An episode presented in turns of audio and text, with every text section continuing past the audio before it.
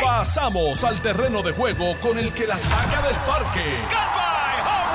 Le estás dando play al podcast de Noti 1630. Pelota dura con Ferdinand Pérez.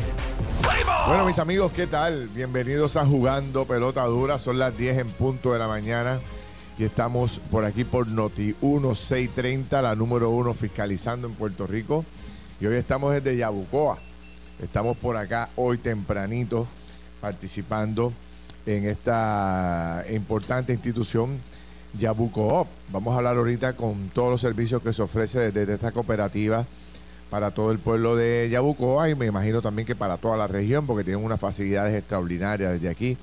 Ya mismo hablamos con Ramón Gutiérrez, que es el presidente ejecutivo, con doña Carmen Lugo, que es la presidenta de la Junta de Directores, y conversar un poco sobre lo que está pasando en Yabucoa. Por ahí viene el alcalde, viene el representante, la senadora.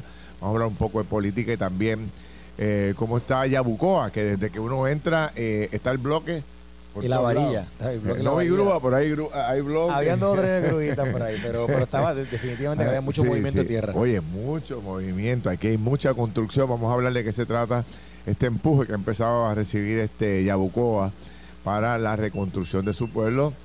Y yo soy Ferdinand Pérez, aquí está don Carlos Mercader, como todos los días. ¿Cómo, cómo se encuentra usted? ¿Cómo anda? Muy bien, gracias a Dios. Saludos, Ferdinand. Saludos a ti, saludos a todos los que nos escuchan, a todos los que están aquí en la cooperativa aquí en Yabucoa y a todos los que están conectados con nosotros a través de la radio Noti 1630, Noti 94.3 FM y también los que nos siguen a través de las redes sociales. Principalmente el Facebook Live de Jugando Pelotadura, que el que está conectado puede ver ese hermoso azul que pinta eh, la camisa con la que tiene puesta el día de hoy Ferdinand.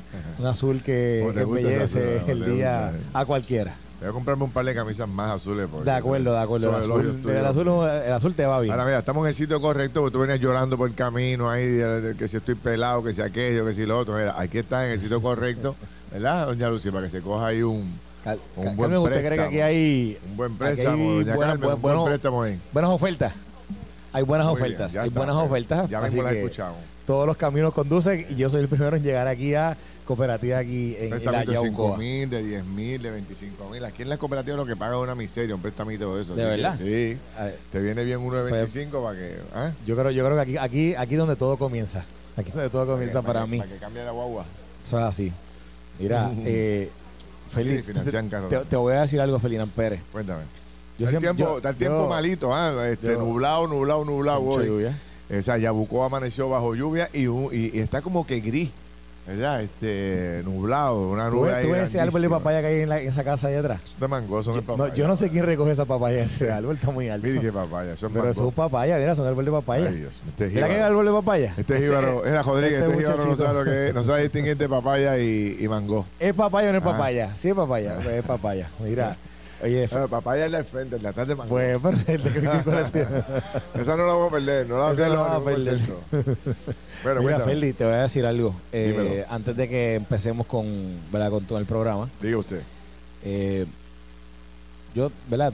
Yo normalmente reconozco que, que no hay programa como jugando pelota dura en televisión, pero ayer tú has hecho Wow, qué- un qué super programa. Sí, bro. Es un super programa. Tuviste unos invitados, un panel eh, bien bueno. Creo que Sí. con todas las personas que, que hemos, que hemos compartido desde anoche hasta el día de hoy- hasta esta mañana, mucha gente reconoce Sí. el valor de que tuvo el programa de ayer en la discusión sobre, obviamente, sustentado o, o- o- o por, o porque se da un caso lamentable Sí. en el proceso de impartir justicia en Puerto Rico, pero que van los actores, ¿verdad? Van las personas que, que tienen que hablar sobre este tema y dan la cara allí. Eh, creo creo que, que se dio una discusión como poca se ha visto en la televisión. y, y gente que no acostumbra a hablar públicamente, Exacto, que, exacto. que seleccionen a nuestro medio como el medio idóneo para poder llevar el mensaje, pues a nosotros nos llena de gran satisfacción, ¿no?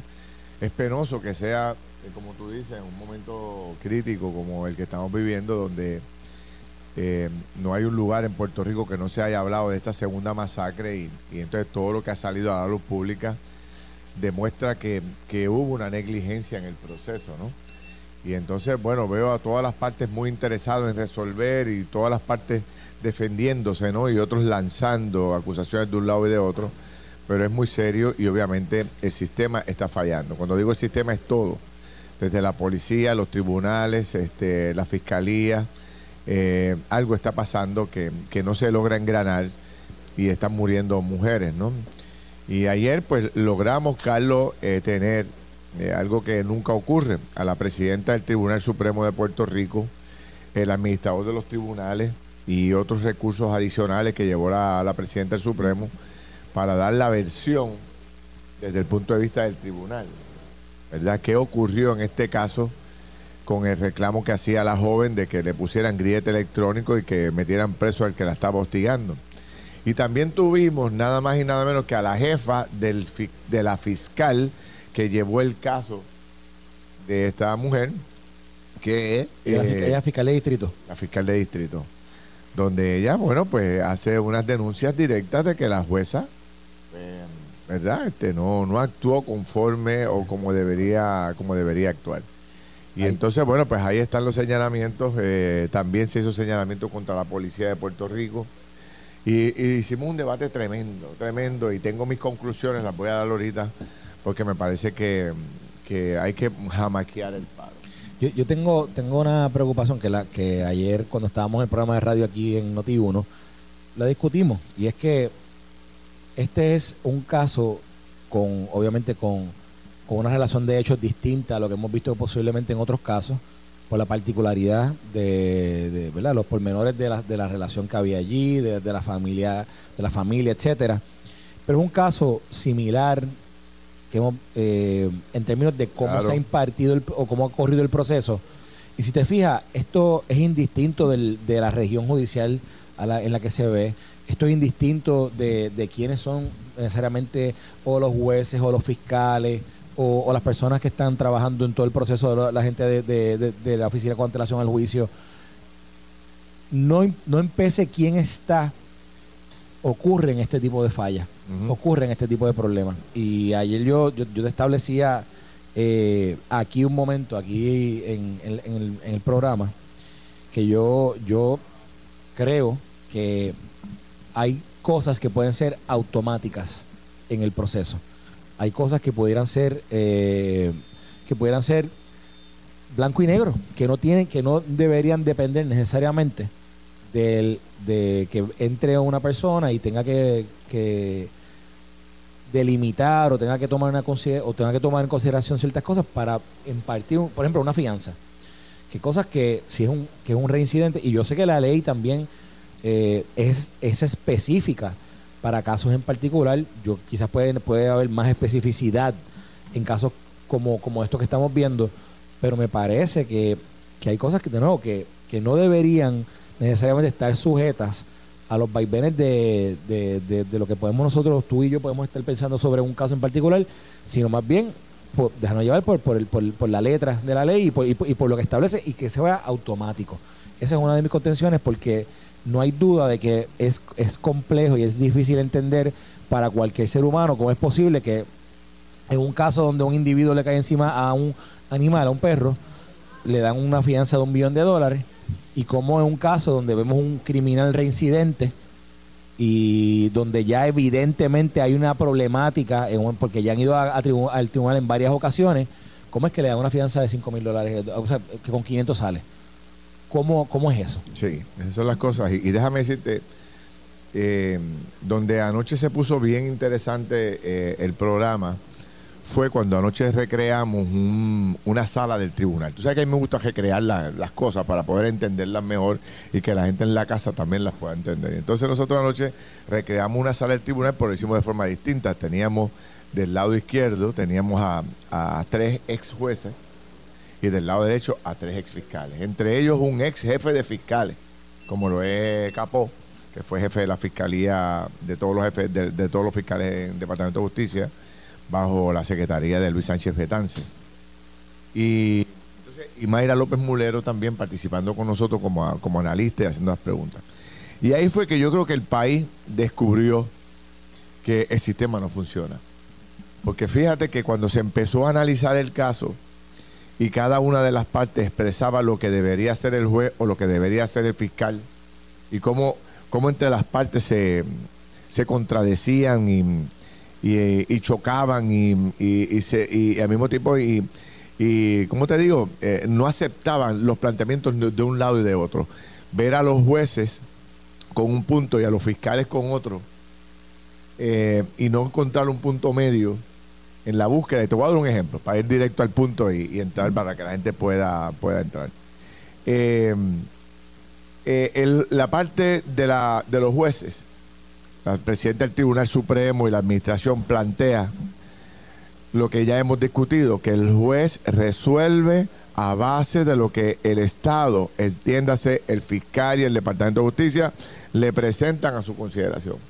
Mire, aquí está el caso de fulano de tal, que está siendo acusado de una, dos, tres, cuatro cosas. Y él tiene que resolver de ahí, ¿verdad? Y dice el, el juez o la administración de tribunales que el fiscal nunca le habló de la peligrosidad del, del, acusado, nunca le advirtió del historial criminal que tenía la persona. Y que entonces tampoco apelaron la decisión de la, de la juez. O sea, si hay una inconformidad con la fianza de 5 mil dólares que le da la jueza y con la decisión de la jueza de no imponerle un grillete electrónico, el fiscal tenía la responsabilidad de brincar y de patalear y de protestar y decir, mire, juez, usted está cometiendo este, um, una indiscreción, esta persona tiene este historial, estuvo preso ocho años, le quemó la casa a la anterior novia, lo persigue, hace esto, aquello y lo otro. ¿Cómo es que usted le va a darle una fianza tan, tan raquítica como esa? Siendo esto una persona, una persona que es un peligro para la sociedad. Ese señor no se, no se rehabilitó. Y si con todo y eso la jueza no reaccionaba, ellos pudieron apelar la decisión del juez. Y la apelativa decirle, mire, el no estamos conformes con la decisión del juez. Aquí mandaba que un grillete. Exacto. Pero el juez está diciendo, ellos no hicieron nada de eso. Ellos no hicieron absolutamente nada de eso. Esa es la acusación del juez hacia a, los fiscales. Cuando le toca el tema a los fiscales, los fiscales dicen, nosotros estuvimos con esa mujer en todo momento. Salimos el mismo, el día antes de su asesinato y el mismo día del asesinato nosotros estuvimos con ella, protegiéndola, ayudándola, buscando alternativas. Pero la jueza no entendió razonable el que hubiese que ponerle un grillete electrónico y dice el fiscal que era automático, que no era, eh, no era un tema a considerar por la jueza, era que tenía que imponérselo porque ya el hombre había violado una orden de restricción y al tuvo la, orden de restricción ya no está sujeto a debate. Es grillete automático.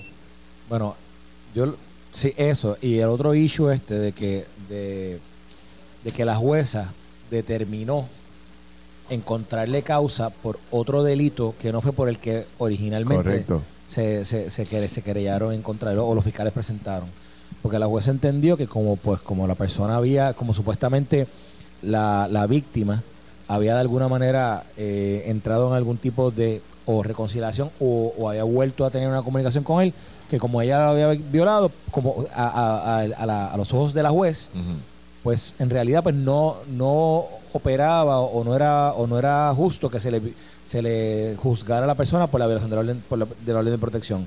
Y fíjate lo que dice nuestro amigo Ernie Cabán él pone un tuit donde él dice, es un error sustituir el delito grave de violar una orden de protección que conlleva fianza y un grillete por un delito de maltrato psicológico, que es el delito menos severo de la ley 54. Tienen que acusar y procesar por ambos delitos, no sustituir uno por el otro. Pues, ahí tienes ahí tienes otra teoría más de, lo que... pero fíjate qué, qué detalle te traigo ahora. Después de este debate entre lo que dijo la presidenta del Supremo y lo que dice la jefa del fiscal, de la Fiscalía del Distrito de Ponce, del área sur, pues nosotros entramos en el panel de los ex jueces y los ex fiscales. Y empezamos un debate sobre el caso. Y yo decía, y lo hemos discutido aquí 20 veces, que como con lo que está pasando en Puerto Rico, un juez se puede abstraer de las realidades que, de lo que ocurre en el país y cómo es que un juez en una sala puede tomar una decisión tan fríamente en un caso de violencia doméstica sin profundizar, sin saber a quién estamos juzgando. O sea, si el fiscal no hace el trabajo, el juez no se puede echar para atrás y decir, ay, que usted no hizo el trabajo, pues yo le di lo que usted me dijo, porque es que estamos hablando de vidas. Entonces, nosotros hicimos un ejercicio anoche en vivo, en vivo. Entramos a la página del tribunal que es una página de información sobre todo lo- lo- la- las personas que han sido, que tienen algún tipo Que de delito, acusados. han sido acusados, y tú pones ahí Ferdinand Pérez, pa, pa, pa, pa, pa, pa, y automático, automático te saque, te saca el récord criminal de este de, de- mi persona o de cualquier persona. Y anoche lo hicimos, pusimos el nombre del individuo, e inmediatamente salió todo, el Todo, historial todo el de él, historial. incluyendo los ocho años. Entonces yo decía, pero ¿y que, que el juez, el juez es manco? El juez no puede, no tiene una computadora. Todos los jueces tienen una computadora de frente. Espérese, espérese, fiscal, que es que yo creo que usted no me ha dado toda la información. Déjeme entrar aquí. Ferdinand Pérez Román. Ay, yo, pero mire, fiscal, usted, usted no toma en consideración que este señor eh, tiene un historial delictivo anterior y que estuvo preso. Entonces, cuando empezamos a debatir eso, los jueces decían, no es que esa no es mi responsabilidad. Esa no es responsabilidad del juez. Eh, eh, no, señor, zapatero a su zapato. El juez le toca una función y el fiscal otra. Pero, está bien, perfecto, pero si el fiscal no cumple a cabalidad con el punto, el juez se tira para atrás y actúa conforme a lo que haga el fiscal, no puede ser así. Y entonces se formó un debate y, y Capó, que fue jefe de fiscales, le decía a los jueces, yo me difiero totalmente de lo que ustedes plantean. Esto es un trabajo en conjunto. Si usted ve como juez que el fiscal está débil y no presenta los argumentos, usted tiene la fuerza moral y la autoridad. Usted es el que dirige la sala. Yo no estoy conforme con la información que usted me está dando a mí. Vamos a buscar un poco más. Eh, secretaria, fulano. Entonces Bueno, ellos dicen que ese, ese trabajo no le corresponde al juez, que el juez no puede hacer eso. Bueno, o el juez. digo, pero- y el juez le puede pedir el. Digo, y yo no sé si en el proceso pasa así. Yo, yo, no, yo no estoy claro sobre esto. No, no litigo eh, en las cortes, así que no tengo idea de si esto ocurre o no ocurre. Pero si una si el juez, antes de ver un caso, le puede, le puede pedir al, secre- al secretario de la sala decirle: Mira, mira a ver si esta persona tiene un historial criminal. Mira a ver si esta persona tiene récord aquí. Alcalde, ¿cómo está? Bueno, verlo. Eh, o sea, eh, no creo que sea complicado Claro que Ferdinand, no. pedirle a, a la persona que le asiste en la sala Sí. que le saque una copia del expediente de si tiene expediente la persona. Sí. Y ya con, con eso, con eso se informa correctamente previo al proceso de, co- de a quién tiene de frente, a quién está jugando. Mira, vamos a hacer, vamos a dejar eso ahí para regresar, cuando regresemos a la pausa profundizar porque pasaron varias cosas más y yo creo que ya estamos a punto de llegar a un a unos cambios fundamentales. Este, déjame saludar a Rafi Zurillo, el alcalde de Yabucoa. Alcalde, ¿cómo estás? Muy bien, Ferdinand, dándote la bienvenida y a Carlos, que tiempo están aquí en Yabucoa. Yabucoa. Bienvenido a este pedacito de cielo que llamamos Yabucoa y para mí siempre es bueno, ¿verdad? Que, que nos visiten, que estén aquí. Nos llenamos de mucho orgullo el que esté tu programa aquí en nuestro pueblo de Yabucoa. Gracias. Y que esté en esta institución que por tantos años le ha servido a nuestro pueblo de Yabucoa. Ramón Gutiérrez, que está por aquí. Seguro. Eh, a todo el componente, la Junta de Directores, a todos, de verdad, mi Lugo, que está por ahí también, que es bien querida, que la quiero un montón, la presidenta de la Junta. Así Ya que, vino por ahí, Dios, aquí, y, y déjame, decirlo eh, propiamente, ¿verdad, Ramón? La cooperativa de ahorro y crédito, que a veces nos confundimos, ¿verdad? Cooperativa de ahorro y crédito yabucoeña, que, que por tantos años una institución financiera en nuestro pueblo de Yabucoa que le ha servido y que le ha servido bien a nuestro pueblo. Déjame saludar precisamente a- al presidente ejecutivo de, de Yabucoop, Ramón Gutiérrez. Don Ramón, gracias por invitarnos. ¿ah? Buenos días, bienvenido, bienvenido a la cooperativa. Como le digo yo siempre a todo el mundo, las puertas aquí son automáticas. Se abre sola ahí. Se abren solitas. Se asoma y se abre. Aquí es bienvenido todo el mundo. ¿Cuántos años llevan ustedes Ya- Yabucoop? Nosotros cumplimos este año 69 años, o sea que estamos rumbo a nuestro 70, 69 70 aniversario. Wow, qué bien. ¿Y por qué eh, Yabucoop es la cooperativa que es mucho más que cualquier otra institución? ¿Qué tiene Yabucoop que todo el mundo busca, que todo el mundo ve acá? ¿Qué es lo que ofrecen aquí? El trato. El Trato trato, especial. El trato especial que Yo he nosotros- recibido un buen trato aquí desde que llegué, todo el mundo mucho No, cariño. eh, antes que Jamón te cariño. conteste, que ¿por qué? Porque está en Yabucoa. Está en Yabucoop. De Yabucoa, nació aquí. Yabucoa es el pueblo del nuevo amanecer, Y correcto. Yabucoa es el pueblo del nuevo amanecer. Así que mira, aquí usted llega y, y la verdad que aparte de la calidad de los servicios que se brindan, todos los, los- los proyectos que tienen, las oportunidades, yo creo que la calidad que nos distingue a los yabucoeños y esto se traduce aquí en el servicio que se le brinda a los clientes. El servicio, la calidad. Desde son- que usted entra por esa puerta, usted no es un número, aquí se le habla por su nombre. Muy bien. Hablemos un poco de la historia de, de esta cooperativa con Yabucoa.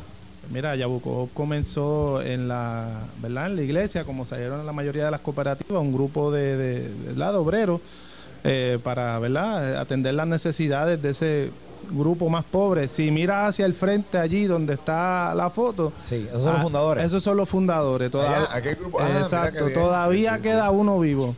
Sí. Para nosotros es bien importante, ¿verdad? Eh, eh, saber nuestras raíces. Espérate, hace 70 años y, y, y esto fue aquí mi. ¿Quién, es- ¿Quién queda vivo? El único que queda vivo, don Tomás, don Tomás Navarro. Don Wow, Tomás Navarro. el último de la izquierda. Qué bien, ok, qué ok, bien. wow, increíble. Mira, y, y Yabuco cuenta con toda la tecnología necesaria para darle el mejor servicio a la gente. O sea, que tú puedes, le facilita la vida a, los- a los- a los Cor- cooperativistas. Correcto, nosotros hemos hecho unas inversiones en el área tecnológica en los pasados años. Eh, no tenemos nada que envidiarle, ¿verdad? A la banca tradicional ni, ni a otras instituciones que, que son un poco más grandes. Aquí usted recibe todo, desde la tarjeta TH, TH móvil, mensajería de texto, aplicaciones móviles, descuentos de ACH, transferencias entre otras instituciones. Aquí Qué lo bien. encuentras todo. Qué bien. ¿Y quién puede ser socio de Yabuco? Cualquier persona, eh, ciudadano americano, nacido en Puerto Rico, puede ser socio de Yabuco. Ok. Ah, eh, ¿Tienen otras sucursales fuera de aquí de Yabuco? Sí, tenemos una sucursal localizada en el Paseo del Prado Shopping Center en Carolina. Eso queda en la 65 Infantería, frente a Plaza Carolina. Bueno, tú sabes que Carlos Mercay siempre anda desesperado y tal. ¿De cuán rápido es la institución? ¿Cuán ágil es? Para cuando, para, para que a ver si el hombre lo logramos convencer. Aquí todo se hace por teléfono. Y eso Mira, te lo pueden decir las oficiales de gusta, servicio. Aquí todo se puede hacer por teléfono o por su teléfono inteligente, Muy bien. O sea que podemos encontrar aquí una solución para cada una de las necesidades que uno tiene aquí. para la que usted necesite. Ok. Háblame un poco. Tiene, eh, ustedes tienen también eh, ofertas súper especiales con, con el tema de la Mastercard. Yabucoa Mastercard. Yabucoa Mastercard. Pues mire, ahora sí, ahora tenemos una tarjeta, eh, tenemos la tarjeta de crédito Mastercard, que usted sabe que es aceptada internacionalmente. Tenemos oferta desde el 7.95%, ¿verdad? Siempre sujeto a aprobación de crédito. Claro. Y para refinanciar. O sea, esto es un buen año para refinanciar mi, mi, mi casa o buscar la forma de, de reducir los pagos y todo ese tipo de cosas. ¿Correcto? Tenemos unas alternativas, ¿verdad? Para el área hipotecaria. Consolidar tenemos- deuda, Y consolidar deuda también tenemos el préstamo personal hasta 35 mil con los pagos más bajitos. Dame, dame una idea de un paguito para que Carlos, a ver si Carlos motivamos a Carlos que venía hablando que estaba pelado. y que estaba- Pues, dale. por ejemplo, Eh, no por es la- fácil andar con este hombre, tú sabes que esto es llora y llora y llora. No, eh, Es una combinación perfecta. Uno pelado y está en una institución como esta. Oye, es, es como que una combinación perfecta para eso, ¿verdad? alcalde, y Ramón, antes que usted diga los- nada, mire, mire lo que me pasa cada vez que voy a almorzar con este señor. Vamos a un lugar a no almorzar y de momento no Ferdinand viene, hace así, busca la cartera, se me perdió la tarjeta. me quedó. Ustedes le cambian la tarjeta, se usted- repite, si, se le pierde la tarjeta a un, a un usuario, se la cambian rápido, ¿verdad? Al Sí. momento, no, al Mira, momento tenemos la capacidad sí, de, De hacerlo rápido. De hacerlo al Feli, momento, este sí. lugar. Este ¿Y el cómo lugar me hago socio, este, Ramón? ¿Cómo me hago socio? Se puede hacer socio visitando cualquiera de nuestras sucursales aquí en Yabucoa, en Carolina, o visitando www.yabucoa.com. ¿Hay algún teléfono que tú le recomiendas a gente que llame para orientarse y, Si usted- y ver si puede estar? Porque, por ejemplo, me imagino que la gente siempre quiere saber lo- un poco los intereses de, los de los préstamos, tanto hipotecarios, y si hay un préstamo personal, más o menos cuánto se pagaría por ese préstamo personal. Si hay un préstamo para comprar un carro, ustedes también tienen préstamos de auto, Sí, tenemos préstamos de auto. Más o menos tenemos- cuánto están los, los intereses. Vamos a hablar de eso cuando regresemos a la pausa, pero dime el número de teléfono primero. Número de teléfono para Yabucoa 787-893-2820 y Carolina 787-776-4100. Y nos pueden seguir en todas las redes sociales como Yabucoa. Perfecto. Dame el teléfono de nuevo, perdón, que no lo pude anotar. El 787-893-2820 en Yabucoa y 787-776-4100 en Carolina. Perfecto. Bueno, señores, pues estamos con Ramón Gutiérrez, que es el presidente ejecutivo aquí de Yabucoop. Ya, ya sabe, puede llamar y empezar a coordinar cualquier tipo de ayuda económica que necesite, financiamiento, tienen los mejores intereses, buen servicio y trato especial. Voy a una corta pausa y regresamos aquí con el alcalde de Yabucoa a ver qué está pasando en Yabucoa, que me dicen que hay pasando muchas cosas interesantes. Venimos rápido. Estás escuchando el podcast de Pelota Dura, en Noti1 con Ferdinand Pérez. Bueno, regresamos aquí a Yabucoa, señores. Está, miren, está despejando eh, el ambiente, se está poniendo bonito el cielo, está saliendo ya toda su nu- nubosidad y ahora está saliendo un poco el sol aquí. Para que, ¿cómo es el eslogan de, de, de Yabucoa? La ciudad del nuevo amanecer, Bueno, el para pedacito de cielo que llamamos El Yabucoa. pedacito de cielo este, que, que se despeje el pedacito de cielo. Ya, para ya. poder- No lo hemos visto, no lo hemos visto durante el día, pero Sí, yo soy Felirán Pérez, aquí está Carlos Mercader, estamos en Yabucoa, eh, donde aquí, bueno, pues eh, el trato es especial y tratan a todo el mundo aquí, no como, como decía el presidente, no como un número, sino como este, un ciudadano que tiene necesidades y busca ayuda y aquí lo van a estar dando el mejor servicio. Y estoy con Rafi Zurillo, el alcalde de Yabucoa. ¿Cómo está usted? Yo estoy muy bien y bien contento de que estén aquí en nuestro pueblo de Yabucoa y como les dije ahorita, en esta institución que por tantos años le ha servido a nuestro pueblo de Yabucoa, que en los peores momentos de la banca, eh, estas instituciones Se le, le han servido bien a todo el país y Yabucoa no es la excepción con esta institución financiera que ya no es solo en Yabucoa, ya estuvimos allá con, con Ramón y con todo el componente en la inauguración de la sucursal en Carolina. O sea que ya, ya de Yabucoa para el país completo estamos bien, desde esta bien. institución y siempre es bueno recibirles aquí en Yabucoa, ¿verdad? Y para nosotros representa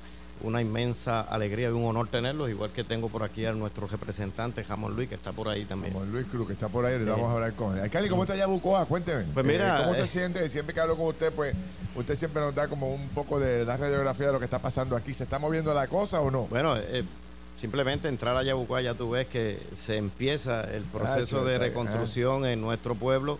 Eh, ha sido un proceso largo, un proceso muy difícil, un aprendizaje. Yo creo que de nada vale haber vivido todo lo que hemos vivido si no aprendemos de este proceso claro. y para eventos futuros, ¿verdad? Pues que nos sirva de una escuela. Pero ya finalmente, y yo siempre lo- así lo reconozco, que bajo la dirección de Manuel Lavoy, al frente de la Oficina de Recuperación, hemos visto un avance significativo. Y ya cuando Qué entramos bien. a Yabucoa vemos, ¿verdad? Que el parque de pelota, que es uno de los proyectos más grandes que está trabajando FEMA para a nivel de país, es el lo segundo vimos, lo proyecto lo más vimos importante. ahora ahí, hay un movimiento. Oye, sí, Feli, y- la verdad que- Tremendo. El tiempo estimado era uno, el tiempo real ha sido otro. Eh, tengo que reconocer la compañía eh, que se llevó eh, el- la construcción ha estado comprometida firmemente. Ya me- eh, estuve ayer reunido con ellos porque fui a ver más o menos cómo va el adelanto de eh, la construcción y me recordaba él que cuando pusimos la primera piedra, el gobernador que estuvo con nosotros, que conoce esta compañía, le dio unas instrucciones y era que tenían que hacerlo en menos del tiempo que se estaba estimando. Muy bien. Y ellos tienen eso como ya meta. ¿Y, Y- y- y cuánto se estima que lo, lo, lo, lo deban entregar? ¿Cuál pues mira, fecha? en la fecha, eh, el- ¿Cuándo jugamos pelota el estimado, yo creo que siempre hemos dicho 2025, yo creo que ya es que debemos estar completando la construcción.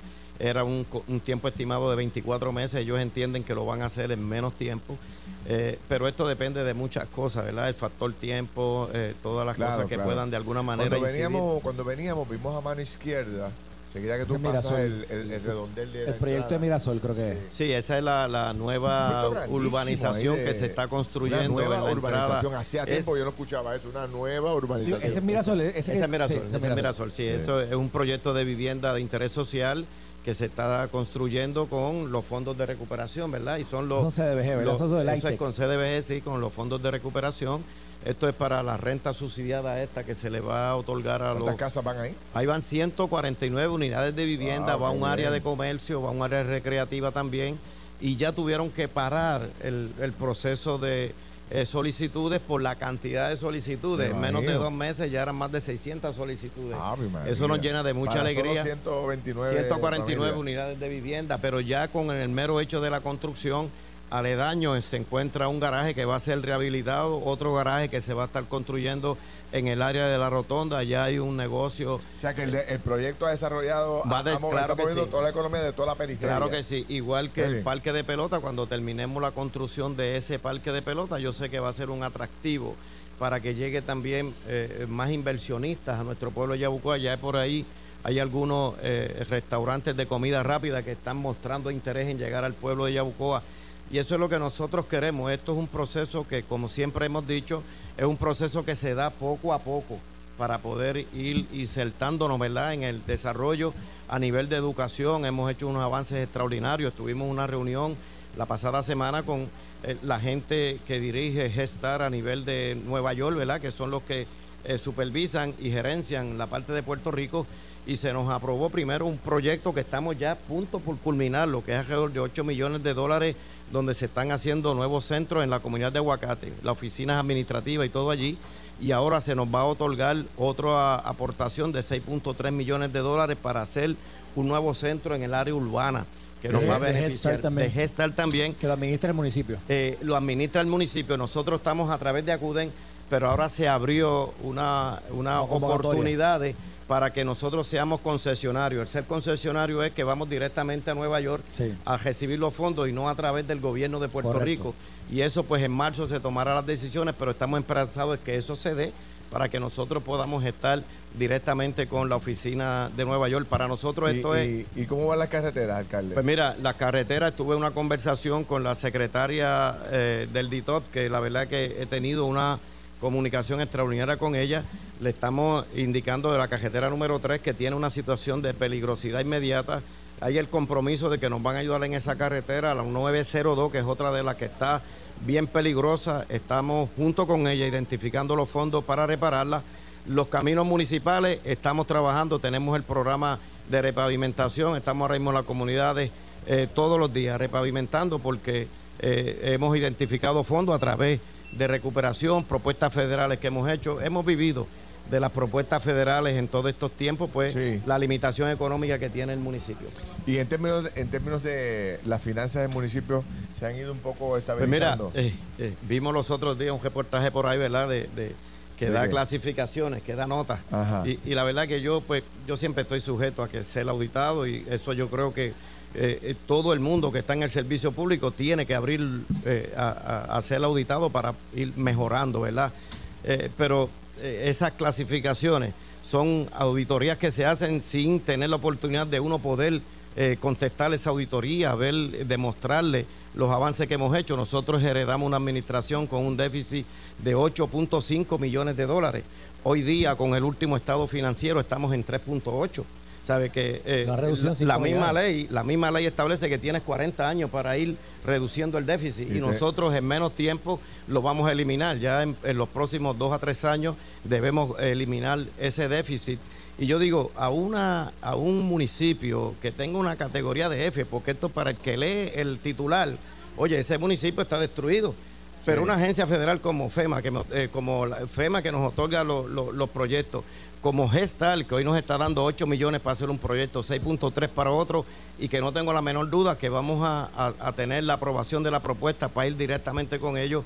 Yo creo que algo tienen que haber visto porque los estados financieros se le tienen que demostrar. Alcalde, alcalde sería correcto decir que, con toda esta obra, todo esto que está pasando aquí en Yabucoa, obviamente los recaudos del municipio aumentan. Claro que sí, claro que sí, eso es lo que, nos ha mantenido. gira contra eso. claro que sí, claro que sí, por eso es a veces también que hablamos con Manuel Lavoy, hablamos con todo el mundo, que se acelere este proceso, porque los municipios pequeños, y aprovecho la oportunidad para indicarle que si el gobierno central no toma unas medidas para de alguna manera compensar la pérdida del fondo de equiparación, que yo sé que la Junta de Control Fiscal lo establece como que es un subsidio que se le da a los gobiernos locales, que eso no es verdad. Nosotros siempre lo hemos discutido.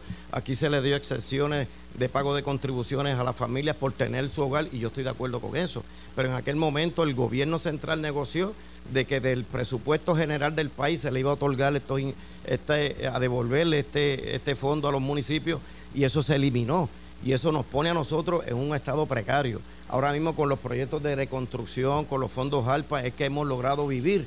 Pero cuando esto se acabe, vamos a tener unos problemas serios y no lo va a tener el municipio, no lo va a tener el alcalde, lo va a tener la gente que se sirve del gobierno municipal y el país completo va a tener un problema social enorme si esto no se atiende. Y le, pregunto, en, otros temas, eh, en ese mismo tema, pero, pero de, otras áreas, eh, eh, Yabucoa, eh, ¿cómo usted lo siente? ¿Usted cree que la gente está empezando a mirar para acá, por ejemplo, eh, mucho Airbnb, sí, imagino que se está desarrollando, nuevos restaurantes, nuevos negocios, este, o sea, la cosa económica empieza a florecer. Sí, sí, eh, hemos visto, de momento hemos proyectos visto hoteleros por ahí encaminados o proyectos de desarrollo turístico también. Pues mira, Porque esa costa suya es espectacular. Claro, claro que Una de las sí. costas más hermosas de Puerto Rico es la suya. eh, yo creo que es la más hermosa. Bueno, yo no tengo la menor yo- duda yo en decirlo así. yo Eh, podría decir bueno, es un pedacito de el cielo. top tres, en es el un pedacito de cielo. Mira, eh, la verdad es que hemos visto una proliferación de todos estos Airbnb, eh, sitios que estaban, y eso me, eso me encanta a mí de verdad, porque ah, eh, tenemos a veces estructuras que estaban abandonadas, han sido rehabilitadas para ofrecerlas como hospedería. Y eso en la medida en que la gente sigue llegando. Yo tengo el, para el próximo jueves, tengo la visita de la secretaria de Recursos Naturales, que va a estar con nosotros, que estuve reunido con ella Qué y bien. la verdad que el trato que nos dio fue excelente. Eh, y le dije, mire, eh, usted ahora mismo hemos visto cómo en reservas naturales se ha estado construyendo y ese es lo que está en la palestra pública. Sí. En Yabucá lo que queremos es crear una reserva natural.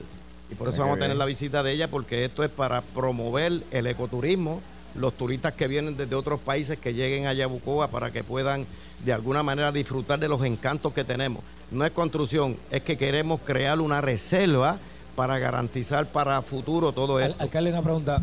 El proyecto, viro nuevamente a la entrada del municipio, el proyecto este de Mirasol. ¿ese proyecto es exclu- exclusivamente con fondos de recuperación o hay, o hay- hay inversión privada? Bueno, hay una, hay una parte que es una inversión privada también en ese proyecto, por eso es que el proyecto pues tardó en lo que corría, porque habían unos créditos que la compañía que está, eh, la parte privada necesitaba para poder hacer el proyecto.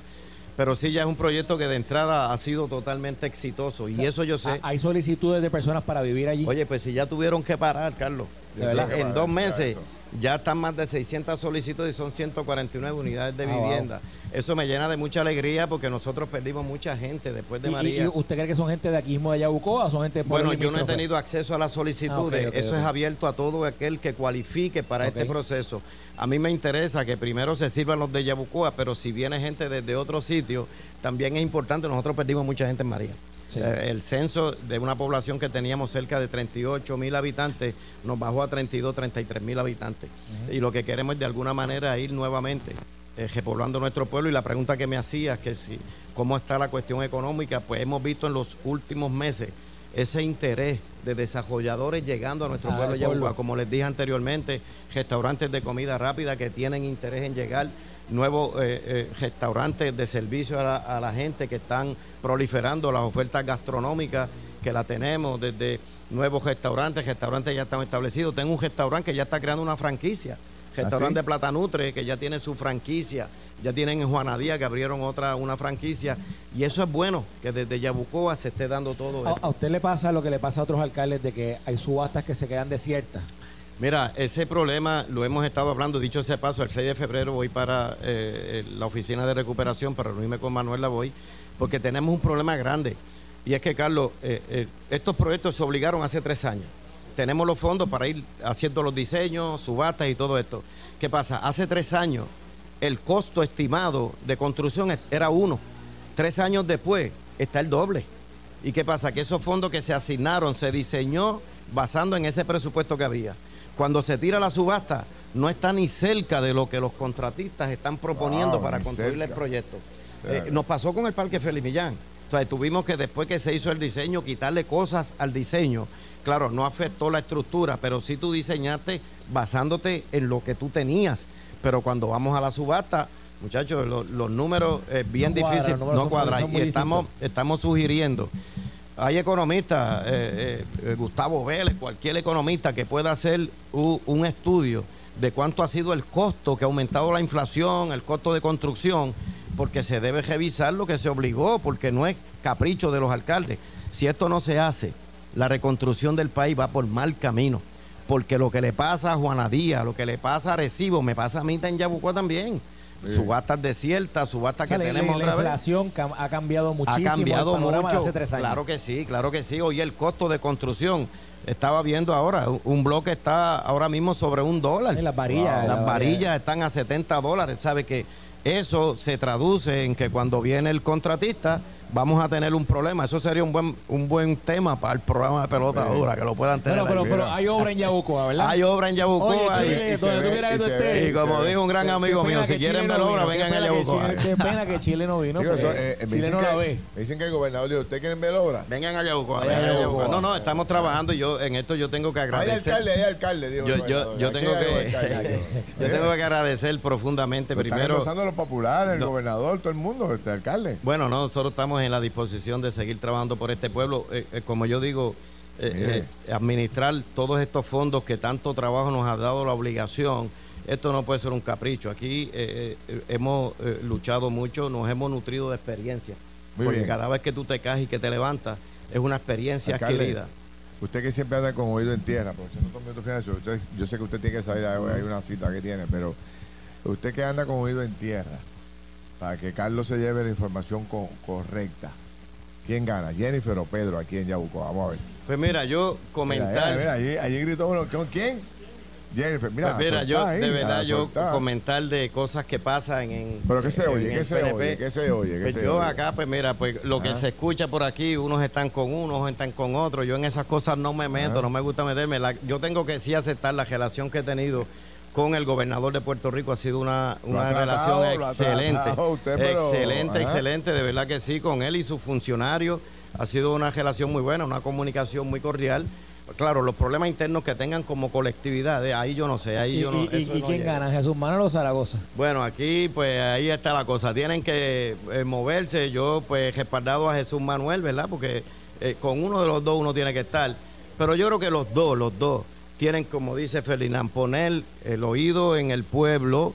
Eh, eh, el país necesita urgentemente de líderes que en sus propuestas, eh, pues que realmente eh, propongan una reformulación, ¿Cuál- una la reforma pregunta que le voy a hacer.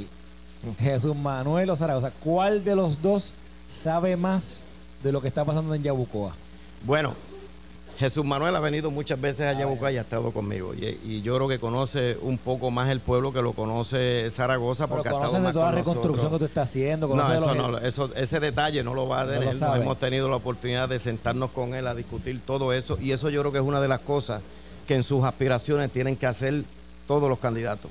Pues Ir a los que pueblos y pueblo. saber, porque así fue que se hizo la gran transformación del país, con unos líderes que iban y visitaban todas las comunidades de los pueblos. Ya no podemos creer en estas campañas que vienen al último día a hacer una caravana y más nada. O sea, tiene que venir, visitar el pueblo, saber de las necesidades que tienen los pueblos en particulares, para que cuando se haga sus programas de gobierno se incluyan las necesidades de todo el mundo. Y el país lo que necesita urgentemente es líderes que en sus propuestas propongan crear una nueva patria puertorriqueña y eso se hace desde el ente gubernamental. Y si estos candidatos no van a ver a los municipios como la fuerza que va a mover esa nueva patria, yo creo que están mal de los dos partidos políticos porque los municipios de verdad son los que pueden inspirar la creación de esa nueva patria puertorriqueña. Alcalde, gracias, éxito. Gracias y saludo a mi querida amiga, compañera Josamar Trujillo que está por aquí también. que ya está aquí también, vamos a hablar Muy con bien. ella Pues muchas gracias. Ferdi. Te deseo lo mejor, Carlos. Alcalde, Gracias por estar bueno aquí en. Yabucoa. Jamón Bueno sabe que los quiero un montón. Que Dios los bendiga. bueno, qué bueno que, qué bueno que el alcalde, que Yabucoa lo tiene usted de alcalde y qué bueno que está pasando todo lo que está pasando en Yabucoa. Muchas gracias, Carlos. Bien. Muy bien.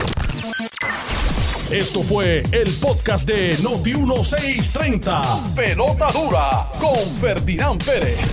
Dale play a tu podcast favorito a través de Apple Podcasts, Spotify, Google Podcasts, Stitcher y notiuno.com.